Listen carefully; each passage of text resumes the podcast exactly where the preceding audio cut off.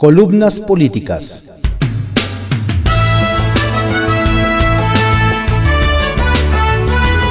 Continuamos con la audiosíntesis informativa de Adriano Ojeda Román, correspondiente a hoy, martes 19 de octubre de 2021. Demos lectura a algunas columnas políticas que se publican en periódicos de circulación nacional. Arsenal, por Francisco Garfias, que se publica en el periódico Excelsior. Paraíso perdido se desbarata el paraíso prometido por el presidente López Obrador cuando llegó a la presidencia de la República en diciembre de 2018. A la mitad del camino tenemos un crecimiento económico negativo. No todo se explica por la pandemia.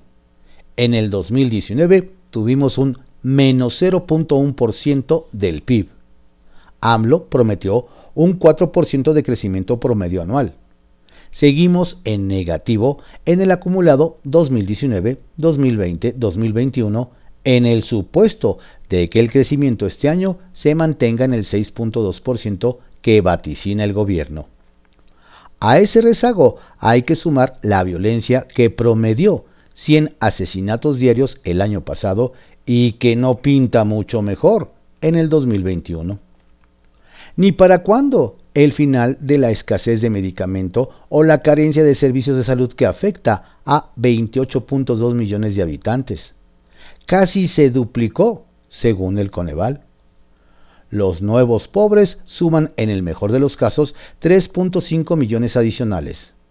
La inflación está al doble del 3% calculado en el paquete económico para el 2021.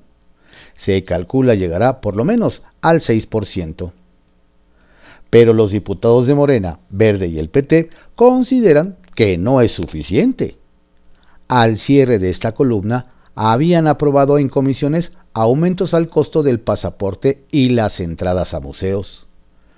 De acuerdo a la tabla que nos pasó la diputada del PAN, Patricia Terrazas, integrantes de la Comisión de Hacienda, el pasaporte con vigencia de 10 años pasa de 2.840 pesos a 3.506 sube 666 pesos. El de 6 años se encarece de 1.845 pesos a 1.998.153 pesos más. En el de 3 años se perfila un alza de 126 pesos a 1.474 pesos. Aprobaron también, sin modificar ni una coma, la ley de ingresos que, de facto, deja sin efecto compromisos de AMLO autoriza deuda por 850 mil millones de pesos, según la diputada del PRI, Blanca Alcalá. Estos recursos se destinarán principalmente a programas socioelectorales. ¿Se acuerdan del eslogan que nos vendían? Morena, la esperanza de México. No se rían. El miércoles es el día de para Rosario Robles. A las 17 horas del 20 de octubre tendrá verificativo la audiencia para determinar si procede el amparo y la exsecretaria de Estado puede llevar su proceso en casa. Robles está encerrada en Santa Marta Catitla desde el 13 de agosto de 2019.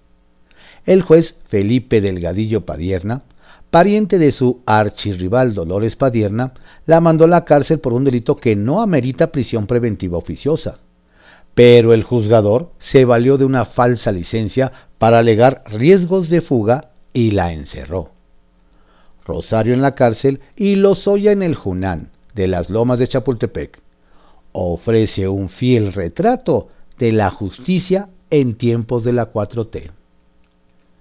Ni el pronunciamiento de cuatro exdirigentes nacionales del PRI, sacaron a Alito Moreno del limbo sobre el sentido del voto del grupo parlamentario del PRI en la reforma eléctrica. No más no da color. Malio Fabio Beltrones, Dulce María Sauri, Enrique Ochoa y Pedro Joaquín Cotwell coinciden, palabras más, palabras menos, que la reforma de AMLO significa un retroceso a los años 60 del siglo pasado. En respuesta, el CEN sacó un comunicado que titula En el PRI todas las voces cuentan. En ese texto, Alito da la bienvenida a todos los puntos de vista alrededor de esa información constitucional que establece las bases del regreso al monopolio del Estado en la industria eléctrica. Aclara, sin embargo, que la decisión saldrá del consenso y la reflexión profunda. No podemos esperar que cada uno de los militantes de nuestro partido piense exactamente de la misma forma. Aquí no se trata de imponer, sino de contrastar ideas, argumentos y datos duros, puntualizó. Ni hablar. Colin Powell tenía respeto y afecto por México. Era hijo de emigrantes jamaiquinos. Eso le ayudaba a entender el drama del migrante que cruza el desierto o el río, nos dice el ex canciller Jorge Castañeda. Sabíamos que el güero había construido una relación de confianza con el reciente fallecido ex secretario de Estado de la Unión Americana. Le pedimos una opinión. La dio. Siempre se mostró abierto a los planteamientos de México. Nada de eso le era ajeno. Fue muy receptivo sobre la necesidad de legalizar a los 6 millones de mexicanos sin papeles que hay en Estados Unidos. Quiso mantener las cosas en el mismo carril, pero llegó el 11 de septiembre Torres Gemelas y todo se complicó. Finalizó. Sextante, por Federico Reyes Heroles, que se publica en el periódico Excelsior. La escalera. Todo era tan sencillito, perforar un pozo igual que mover un dedo. ¿Tecnologías? ¿Para qué? ¿Pandemia? Con un escapulario basta. Para la corrupción, o una escoba y ciencia de ciencias, barrer de arriba hacia abajo. Así nos fue. Me tocó en suerte, allá por 1999, fundar Transparencia Mexicana, el capítulo nacional de Transparency International, la organización pionera en el mundo en el tema de la corrupción que dio curso al tema T1. ¿Cómo se le denomina? Llegó a tener alrededor de 100 capítulos nacionales fue Peter Eichen, un abogado alemán fornido, de gran humor y mayor seriedad, que había trabajado para el Banco Mundial muchos años, quien tuvo la visión y él fundó T1. Viajero incansable en sus encargos, visitó todo el mundo. Hablaba con jefes de Estado, altos funcionarios, empresarios, jueces, fiscales, para así profundizar en el muy complejo fenómeno leyes, sanciones, competencia, cultura, todo está involucrado. Para comenzar, Peter concluyó que la corrupción debía salir del closet del lenguaje diplomático que lo ignoraba. Alto factor C era la forma para referirse a un país con graves problemas de corrupción. Cuando James Wolf, Wolfenson presidió el Banco Mundial, la relación entre ambos se volvió muy estrecha. Por cierto, los dos tocaban el saxofón y Peter, alemán al fin, viajaba con una flauta para hacer música, Musiesern, un, en sus ratos de soledad en los hoteles. Mi relación con Peter se volvió muy buena. En varias ocasiones me propuso incorporarme al Consejo de Transparencia Internacional. No acepté. Eran reuniones interesantísimas, pero mi, mi quehacer es otro. Cuando Peter venía a México, yo regularmente pedía una cita con el presidente Fox para charlar sobre el estado de la cuestión. Fue Fox el que impulsó la creación del IFAI, ahora INAI, y el mandato de acceso a la información pública con los institutos locales. Se lo debemos a Fox, aunque hoy se olvide. De hecho, en una conspiración con Jorge G. Castañeda, canciller de ese momento, llevamos a Fox a Praga a una reunión de transparencia para comprometerse con la comunidad frente a 1.500 personas. Al interior de su gabinete había diferentes posiciones. Por ejemplo, Francisco Barrio, secretario de la Contraloría, y otros creían de buena fe en la teoría de los peces gordos, procesar a sujetos muy visibles como escarmiento social. Eligen siempre defendió sustentado en diferentes países, que eso no ayudaba demasiado. Háganlo, les decía en su obligación, pero no crean que las cosas cambiarán. Observen la vida cotidiana al trámite a la ventanilla, a la afectación en los bolsillos de las familias.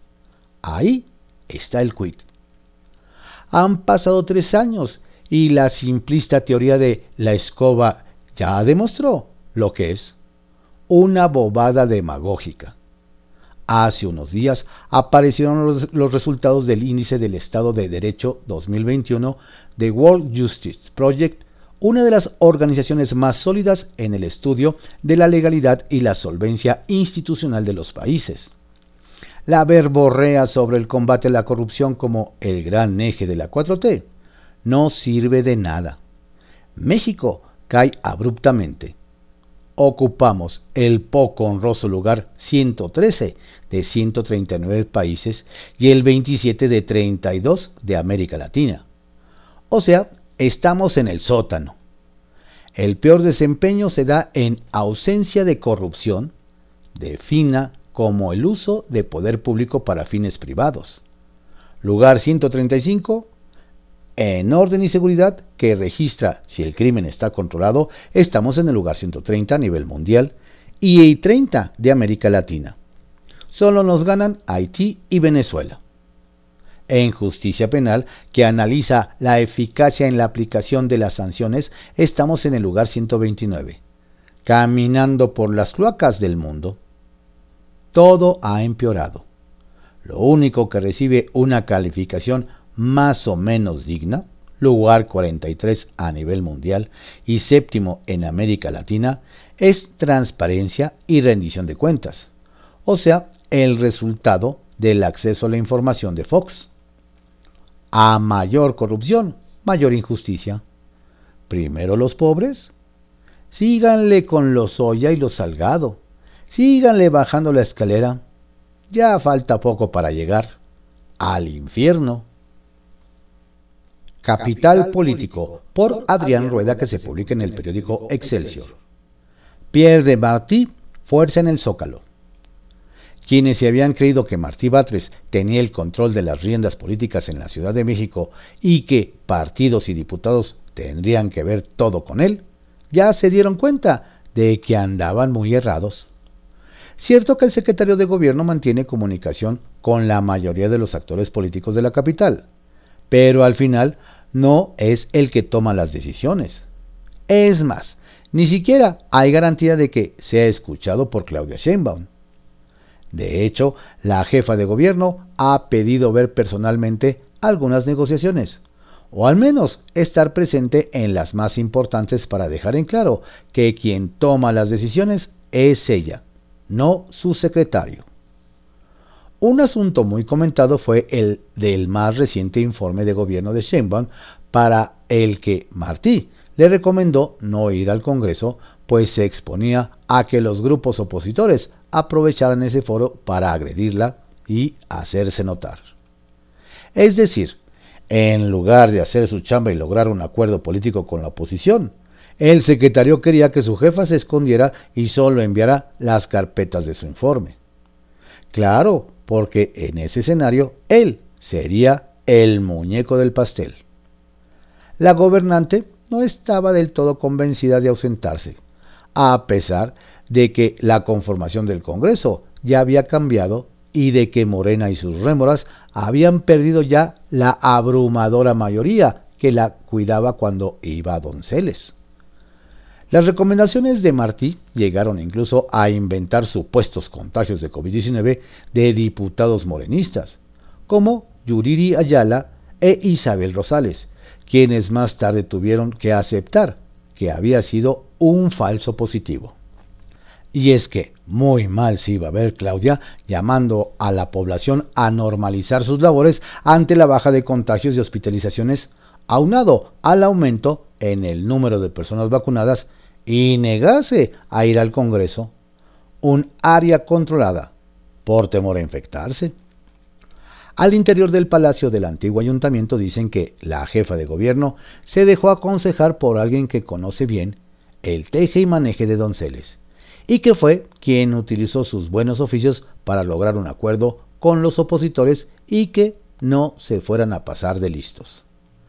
Finalmente, Claudia confió en que quien hizo las negociaciones, al cual por cierto ahora escucha más, y quedó contenta de haber librado la difícil visita, dicen que Martí se quiso llevar el, mérito ante los opositores, pero ellos sabían bien que nada tuvo que ver con eso. Aunque los partidos y diputados siguen atendiendo sus llamados, cada vez queda más claro para ellos que quien tiene la última palabra es Sheinbaum y que es muy notorio que no confía mucho en él. Por lo pronto, el secretario de gobierno ha acumulado enemigos internos dentro del gabinete capitalino y cada vez son más los comentarios de que, como no puede imponerse, recurre a los gritos y amenazas, pero no le funcionan.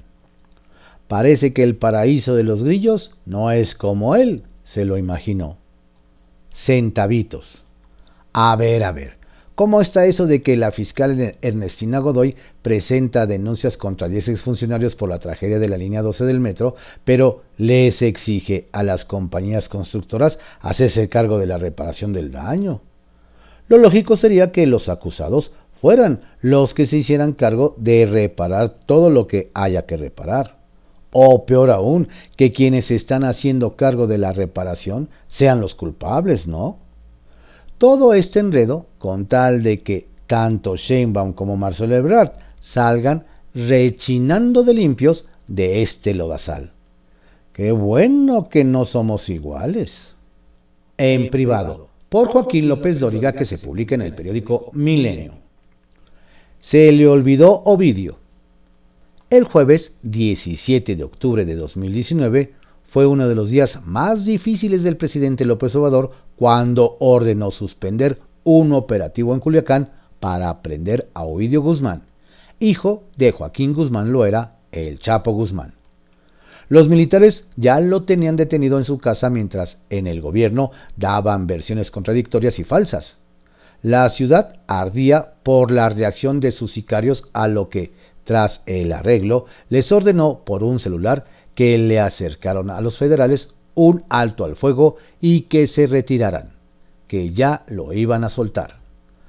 Toda la conversación se escuchó en vivo, y sí, el gobierno cedió, los militares lo liberaron y se fueron. Era suyo, lo tenían y lo dejaron ir, ignorando el gobierno la orden de aprehensión girada en su contra con fines de extradición a solicitud del gobierno de Estados Unidos, pero obedeciendo una orden superior. La pregunta era, ¿quién había dado la orden de liberar al hijo de Guzmán Loera y por qué?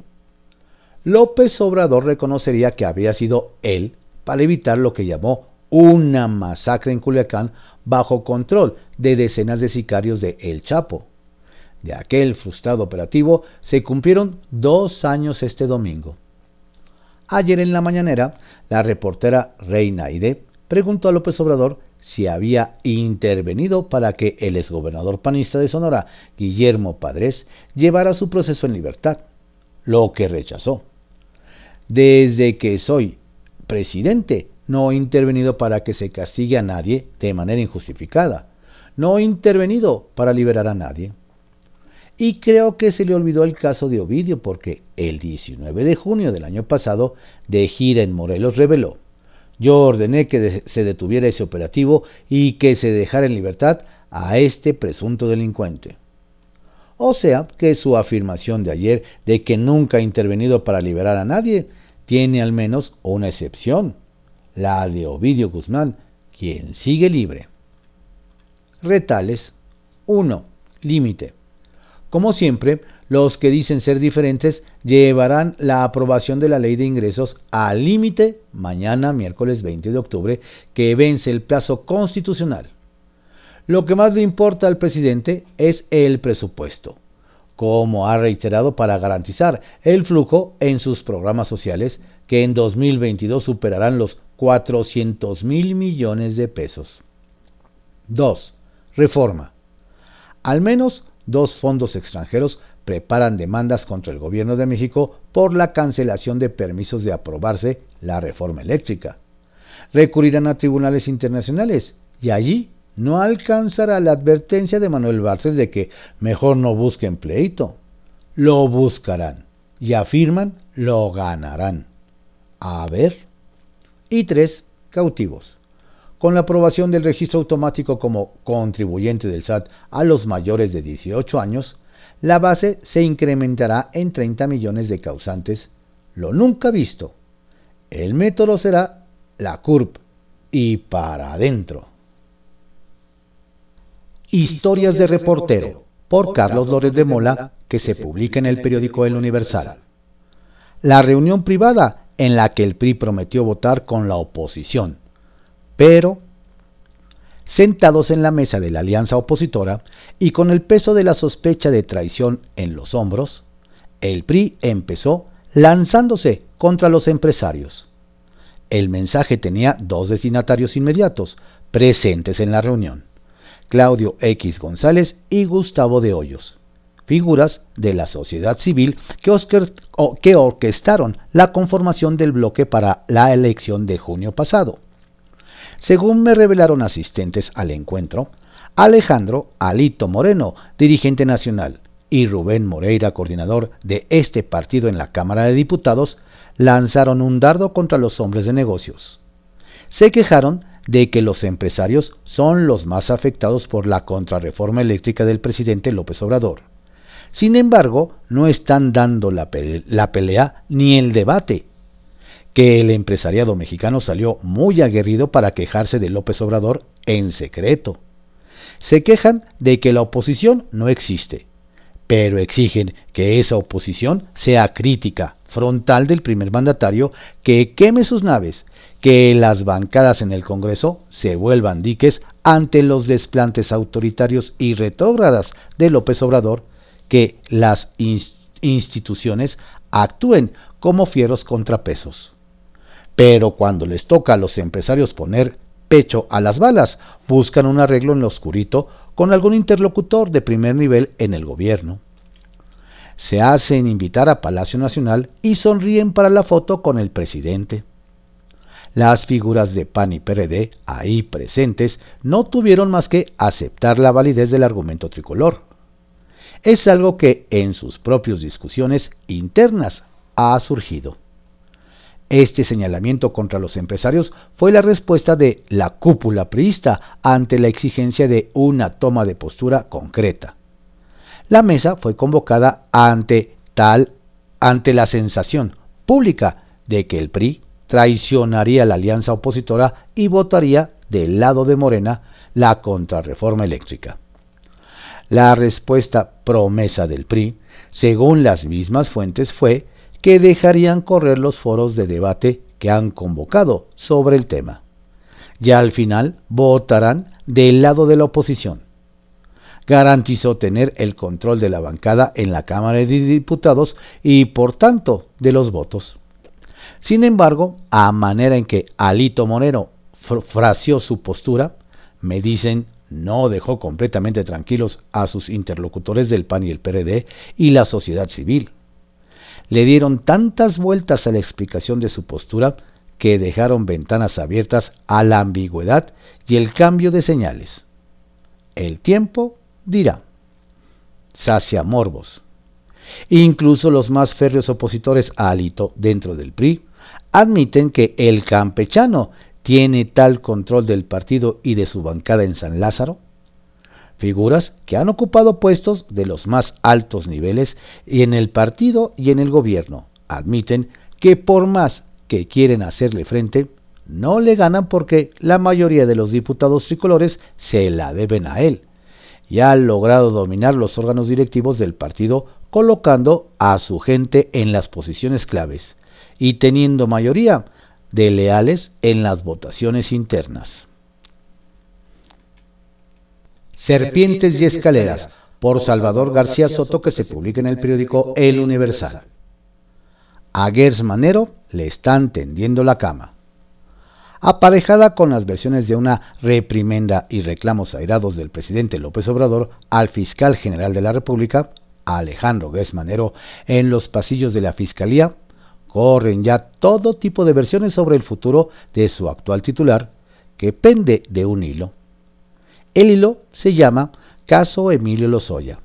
Y el plazo legal del 3 de noviembre para que el exdirector de Pemex presente pruebas de sus acusaciones contra políticos y exfuncionarios del sexenio pasado también es visto dentro y fuera de la Fiscalía como el tiempo que tiene Gertz para tomar una decisión sobre su ineficiente testigo colaborador que desató la ira del presidente, o le da pruebas fehacientes y contundentes de sus dichos en las siguientes semanas, o, la o lo tiene que meter a la cárcel.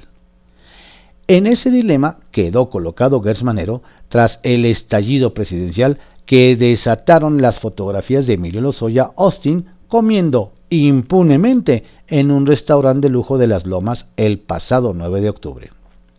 Si bien el presidente, nos dicen fuentes bien informadas, no le puso un ultimátum al fiscal, sí quedó claro, tras los, reproches públicos y privados de López Obrador, que la impunidad manifiesta de Lozoya y la ineficiencia y lento trabajo de la Fiscalía en el caso emblemático de la lucha contra la corrupción de la 4T, llevaron al presidente a estar nada de retirarle su confianza y respaldo al fiscal. Ya hay incluso un nombre que para colmo de don Alejandro es el que más le molesta e inquieta, que se maneja como posible propuesta del presidente en caso de un cambio en la Fiscalía General de la República. El doctor Santiago Nieto, titular de la Unidad de Inteligencia Financiera y uno de los hombres de mayor confianza de, y de resultados para López Obrador en temas de investigaciones y denuncias de corrupción. Para nadie es un secreto que Nieto Castillo siempre quiso ser el titular de la nueva Fiscalía y que fue uno de los principales promotores del modelo autónomo que, por cierto, terminó modificando y alterando Gertz en la reciente reforma a la ley orgánica y también es más que conocida y documentada la rivalidad y enemistad entre los dos abogados que solo de oír sus nombres sacan chispas. Y ahí es donde empieza lo más interesante. En la Fiscalía han empezado algunos movimientos y nuevos nombramientos que apuntan a que Gers Manero le están tendiendo la camita. Es el caso de dos nuevos nombramientos de ministerios públicos federales que recién se incorporaron a la Fiscalía. Beatriz Adriana Arechiga Bermúdez y Estefanía Arzate Bandán. Las dos ministerios públicos de reciente ingreso a la Fiscalía vienen de la Fiscalía General del Estado de Chihuahua y trabajaron en puestos clave de la administración del panista Javier Corral. Esos dos nombramientos, según afirman en la Fiscalía, son parte de una avanzada que buscaría ir minando e infiltrando al actual equipo de Gersmanero con miras a un relevo. Y en ambos casos, los dos exfuncionarios de la Fiscalía Chihuahuense estarían apoyadas por Santiago Nieto, quien tiene un vínculo político y personal muy estrecho con Javier Corral Jurado. Es tan claro el tema para quienes lo comentan que incluso se sabe que el exfiscal de Chihuahua, César Peniche, está haciendo pruebas y exámenes de confianza para ocupar un puesto en la misma Fiscalía General de la República. La llegada de dos exministerios, públicos de Chihuahua a la Fiscalía, sumada a la intención de incorporar también al controvertido exfiscal César Peniche, junto con la versión de un posible nombramiento de Javier Corral Jurado como fiscal anticorrupción en la Fiscalía Federal, confirmarían que hay en marcha una estrategia para cercar e infiltrar al fiscal Manero y comenzar a tomar el control de la Fiscalía con miras a un relevo próximo. Ya a partir de ya mencionado vínculo cercano con Corral con el director de la UIF, no sería difícil adivinar de dónde viene la estrategia y hacia dónde apuntaría un posible relevo del fiscal. Estrictamente personal, por Raimundo Riva Palacio, que se publica en el periódico El Financiero. Fracturas en la Corte. La cohesión es un grupo político que busca el poder. Dura hasta que se conquista. Después es otra historia. Es el caso de Morena el movimiento que encaramó a Andrés Manuel López Obrador en la presidencia, que no es distinto al comportamiento que tuvo el PAN cuando comenzó a ser gobierno o del PRD cuando empezó a ganar elecciones. En Morena todo era unidad política hasta que la posibilidad real de llegar al poder apareció en el horizonte y como sucedió con otros partidos, comenzaron a aflorar sus diferencias y contradicciones que se han acentuado ahora que se empieza a otear la pérdida del poder de su líder. No es que los patos estén comenzando a disparar a las escopetas, sino que ya empieza el reacomodo político y los nuevos realineamientos hacia 2024. El desgaste de López Obrador por casi tres años de gobierno abre las compuertas a tensiones que antes estuvieron agazapadas ante el temor y consecuencias por una mala reacción del presidente, y que hoy se aventuran a discrepar de él y ventilar sus molestias e inconformidad con las decisiones.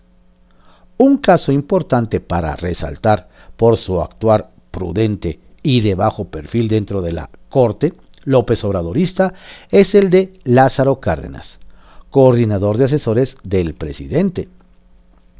Pese a que fue expulsado de Palacio Nacional por el secretario particular del presidente, el poderoso Alejandro Esquer, Cárdenas sigue teniendo el oído de López Obrador y una limitada ascendencia sobre él, que es mucho decir frente a la, nula, influencia que tiene prácticamente el resto de sus colaboradores en el gobierno. Cárdenas le expresó al presidente su malestar por el manejo que se le dio a la protesta en la refinería de Dos Bocas la semana pasada. Por un lado, el haber encuadrado el conflicto únicamente como un, tema mediático, llevando al presidente a mentir como cuando dijo que era solo una veintena de trabajadores inconformes. Y por la otra, la invisibilidad de la secretaria del Trabajo, Luisa María Alcalde. Las críticas contra Alcalde se han venido suscitando dentro de Palacio Nacional desde hace unas cuatro semanas por su ineficiencia y su bajo rendimiento con ausencias frecuentes a su oficina, mientras que su vida nocturna ha tenido, con la información que tiene en, en presidencia, un incremento. Pese a la percepción de que quien manda en esa secretaría es su padre, el abogado laborista Arturo Alcalde, el presidente ha defendido las propuestas de removerla por los compromisos con su madre, la dirigente de Morena, Berta Luján. En el caso de Dos Bocas, la molestia obedeció a que no pudo realizar un diagnóstico objetivo de lo que estaba sucediendo, ni entregó la información que le solicitaron. No es la única. Ya comenzaron las críticas contra el secretario de Gobernación, Adán Augusto López, por su incapacidad para tomar decisiones si no son autorizadas por el presidente. Por ejemplo, una de las observaciones más ácidas es que cuando menos hasta la semana pasada, la nueva consejera jurídica de la presidencia, Estela Ríos, no había podido ir a presentarse ante el ministro presidente de la Suprema Corte, Arturo Saldívar, porque el secretario no se lo había autorizado porque a su vez no había conseguido aún hablarlo con el presidente. Las fracturas adquirieron una cara pública de beligerancia en las últimas 72 horas. El sábado, la exsecretaria de la Función Pública, Irma Heréndira Sandoval, en una presentación en la Feria Internacional del Libro en el Zócalo de la Ciudad de México, criticó fuerte al gobierno de López Obrador y lo tildó de autoritario y machista, sujeto a los demonios de las dominaciones sobre las mujeres que ejercen el machismo y el patriarcado. Sandoval probablemente pensaba en Félix Salgado Macedonio por quien el presidente descartó a su hermano de la sucesión para el gobierno en Guerrero, y ella fue destituida por atravesársele en la sucesión estatal. Pero aún descontando el conflicto de interés, su crítica fue severa. López Obrador y su gobierno, afirmó, han estado recolectando de la basura priistas a personajes sin dar paso a la autocrítica porque se contaminó, dijo, de un vil y fracaso autoritarismo. Sandoval sabe que nada se mueve en el gobierno sin la autorización presidencial, por lo que el destinatario de sus comentarios parece ser López Obrador. En otro lado de la geometría López Obradorista, Gibran Ramírez, uno de los intelectuales orgánicos de Morena, escribió ayer en Milino sobre el creciente apoyo al autoritarismo en la izquierda ideológica y se preguntaba si uno de los factores de ello no tendría que ver con la complacencia de una parte de las bases partidistas ante los actos autoritarios de las cúpulas dirigentes. Los maderos del buque moreno están crujiendo, y aunque nadie quiere tocar todavía al capitán del barco, las discrepancias en el grupo del poder y la periferia se están agudizando. Personas muy cercanas al presidente admiten el desgaste de su poder, y aunque no han llegado al extremo de faltarle al respeto o rebelarse abiertamente, el gallinero está revuelto. Esto ya no va a parar por lo que le resta del sexenio, sino al contrario, en la medida en que se acerquen los tiempos de la sucesión presidencial, en un año aproximadamente, las diferencias serán más notorias y las posiciones más contrastantes. No solo se pondrá en juego la presidencia, sino la Cámara de Diputados federal y locales, el Senado y varias gubernaturas. El pastel electoral en 2024 es grande y muchos en Morena querrán una rebanada. Mientras tanto, la mano dura del presidente se va a ir debilitando y su capacidad de imposición se irá reduciendo. Es el ocaso del poder sexenal que vivieron sus antecesores. Si mantiene su palabra de no buscar la reelección, López Obrador lo experimentará de manera tortuosa, porque los brotes de indisciplina, rebelión y molestia contra su gestión desde adentro de su claque a diferencia del pasado, comenzaron muy pronto en su sexenio. Alajero, por Marta Naya, que se publica en el periódico El Heraldo de México. Desde la Comisión de Hacienda. 5 de la tarde. Termina la sesión en la Comisión de Hacienda en la que se discutió la miscelánea fiscal 2022 y algo quedó claro. PAN, PRI, PRD y MC votaron todo en bloque frente a Morena, Verde y PT. Tan claro como que Morena y sus aliados superaron en votos a sus adversarios una y otra vez. 24 votos a favor frente a 16 o 15 en contra, según los diputados presentes. Y como tantas veces ha ocurrido, los diputados oficialistas defendieron el proyecto del gobierno contra viento y marea rechazaron las observaciones de sus opositores y cuando se encendieron los ánimos, acusados de albazos y de terrorismo fiscal, terminaron por reconocer y advertir, tenemos mayoría y la vamos a aplicar. Así echaron a andar al Pleno la ley de ingresos, la ley federal de derechos y la miscelánea fiscal. Pero varios temas quedaron significativamente señalados en la discusión la obligación de los jóvenes de inscribirse al RFC, Registro Federal de Contribuyentes, al cumplir los 18 años de edad, tengan o no actividad económica. La limitación a la deducibilidad de donativos a organizaciones de la sociedad civil. Eliminar la disposición que dispensaba la declaración de ISR a los productores agropecuarios cuando sus ingresos equivalen hasta el 40 salarios mínimos 2.014.000 pesos. La regularización de los autos chocolate y el incremento en los pasaportes hasta en 24%. El exsecretario de Economía, Ildefonso Guajardo, al exponer por qué consideraba que en el dictamen había elementos que afectaban la generación de oportunidades, puso como ejemplo los autos chocolate. Lo que estamos haciendo, dijo, es esconder el problema debajo de la alfombra porque el verdadero problema es que no hemos logrado tener un servicio público de calidad. Legalizar lo ilegal no es la solución, solamente vamos a chatarrizar al país. Paso luego al tema de las aerolíneas. ¿Qué estamos haciendo? preguntó. Primero la pandemia en la que se la jugaron con todo y con dificultades sobrevivieron ahora les recetamos un desincentivo, apuntó incrédulo. Respecto de las organizaciones civiles, cuya afectación alcanzarán hasta 10 mil millones de pesos A decir del panista Pedro Salgado, el priista simplemente pidió, ya no sigamos atacando a la sociedad civil.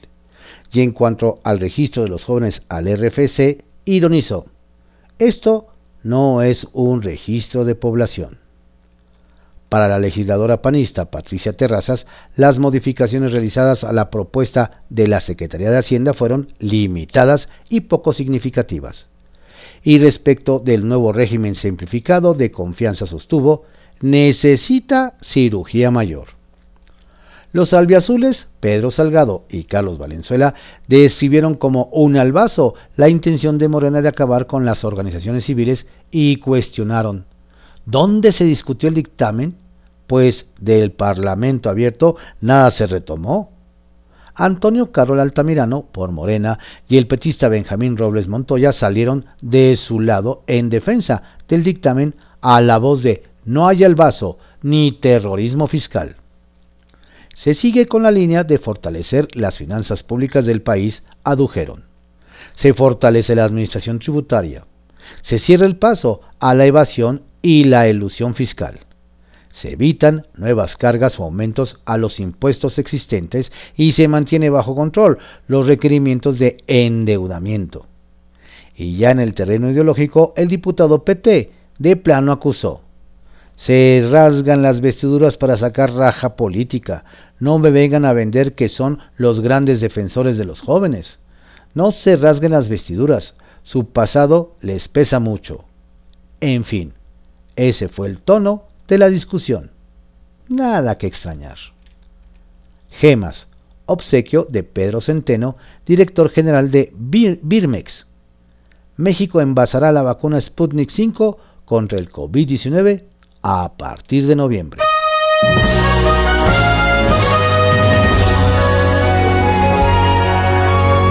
Estas fueron algunas columnas políticas que se publican en periódicos de circulación nacional en la audiosíntesis informativa de Adrián Ojeda Román, correspondiente a hoy, martes 19 de octubre de 2021. Tenga usted un estupendo día, por favor, cuídese mucho. La pandemia sigue. Saludos cordiales de su servidor Adrián Ojeda Castilla.